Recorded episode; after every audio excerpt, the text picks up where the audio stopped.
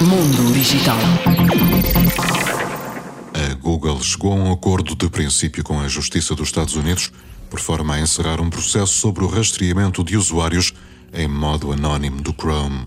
Se for autorizado, o acordo encerrará uma batalha judicial iniciada em junho de 2020 que incluía uma denúncia sobre o uso de tecnologias como o Google Analytics, o Ad Manager e outros plugins que, apesar do modo anónimo, continuavam a recolher informações no Chrome.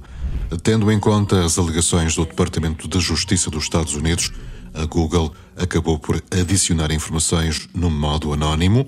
O usuário fica agora a saber que o seu histórico, os cookies e outras informações não serão salvas, mas que outras atividades poderão ser visualizadas por terceiros. Mundo Digital. Bye.